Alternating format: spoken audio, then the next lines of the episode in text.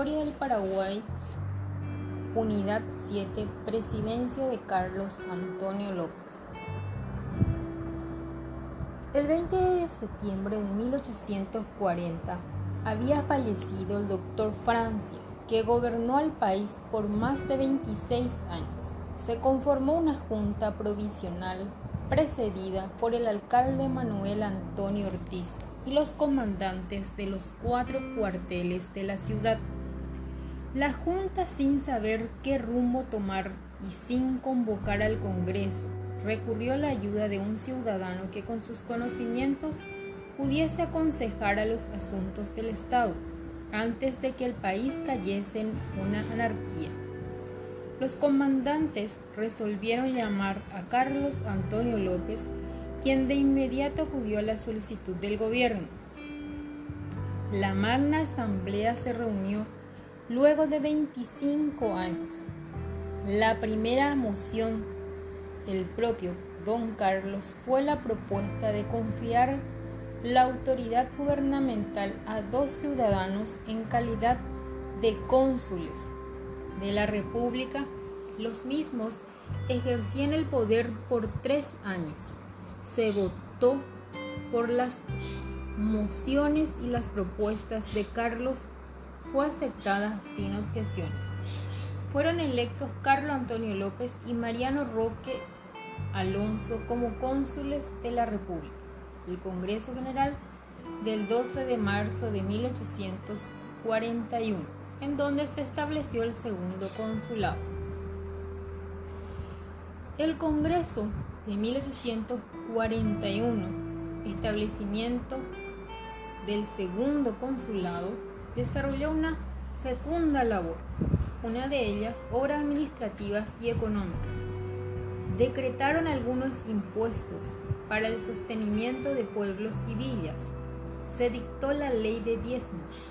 Acordaron medidas en beneficio de la clase campesina.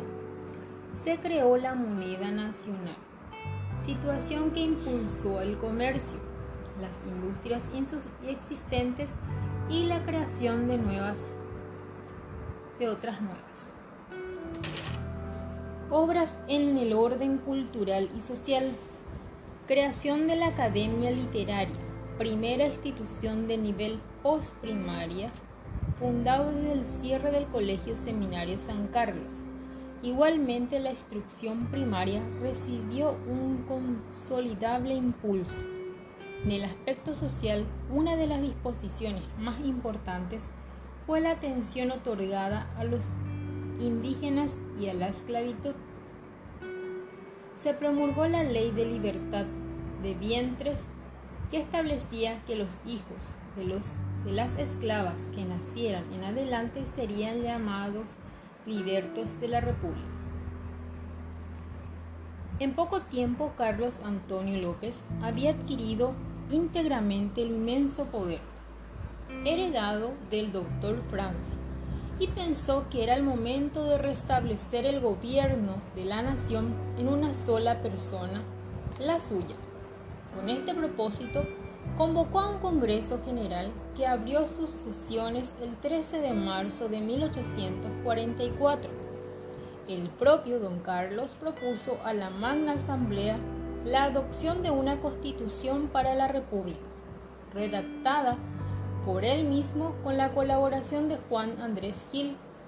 De acuerdo con esta ley, el Congreso nombró presidente de la República a don Carlos Antonio López por un periodo de 10 años. Surgieron cuestiones de límites con la pretensión brasileña de las tierras situadas entre los ríos Blanco y Apa. Brasil se siguió apoderando del territorio nacional. Estos hechos provocaron el envío por parte del Brasil de una flota al mando del almirante Pedro Ferreira de Oliveira, quien trató con Francisco Solano López. Ambos no llegaron a un acuerdo sobre los límites, pero sí firmaron un tratado de comercio y navegación. Esta última parte estuvimos conversando sobre las relaciones con el Brasil. Ahora bien, en cuanto a las relaciones con Argentina, la provincia de Corrientes había cerrado su puerta al comercio. Esta política perjudicaba al comercio paraguayo. En consecuencia, se decretó el cierre de los puertos del Paraguay, la provincia de Corrientes. Solo dos caminos solucionarían esta situación, la guerra o negociar con Corrientes. Se suscribió un tratado por el cual se establecía el comercio y la comunicación con aquel gobierno. Sin embargo, faltaba la autorización de Rosas para llegar a Buenos Aires y este se la negó categóricamente. Y bueno, los viajes de Francisco Solano López a Europa. En representación del gobierno, Francisco Solano López firmó el 4 de marzo de 1853 Estados Unidos varios tratados con representantes de Inglaterra, Francia, Estados Unidos, por los cuales estas naciones reconocían la independencia nacional y el río Paraguay quedaba abierto a la navegación internacional. El país entraba a formar parte del concierto de naciones civilizadas. En cuanto a la reforma constitucional de 1856, don Carlos resolvió convocar a un Congreso General Extraordinario con el propósito de reformar la ley de 1844. Esta asamblea, reunida el 1 de noviembre de 1856, resolvió limitar el número de diputados de 250 a 100. Se suprimió la cláusula por la cual el primer magistrado debía ser civil, mayor de 45 años y casado. Simplemente serían admitidos a candidatura de la presidencia desde la edad de 30 años. En cuanto a la economía, el comercio exterior, la apertura de los ríos permitió al país un crecimiento productivo y comercial a través de la presencia de monopolios estatales en ciertos rubros como la hierba mate, cuero, algodón y tabaco. Se decretó una reducción de impuestos sobre la exportación de cigarros, madera, cueros crudos y curtidos. Los adelantos técnicos. Con la implementación de modernizar al Paraguay, introdujo adelanto técnico que aún no se habían experimentado en el Río de la Plata, como el ferrocarril, la flota mercante, el telégrafo, la fundición de hierro, fábricas de papel, ladrillo y tejos, y también la industrialización, la porcelana y el cristal. El rol del Estado en la configuración socioeconómica del país. Aquí podemos mencionar que hasta la primera mitad del, del siglo IX, perdón, XIX, la vida social se desarrollaba en forma sencilla. El regreso de Francisco Solano López innovó la sociedad paraguaya en casi todos sus usos y costumbres.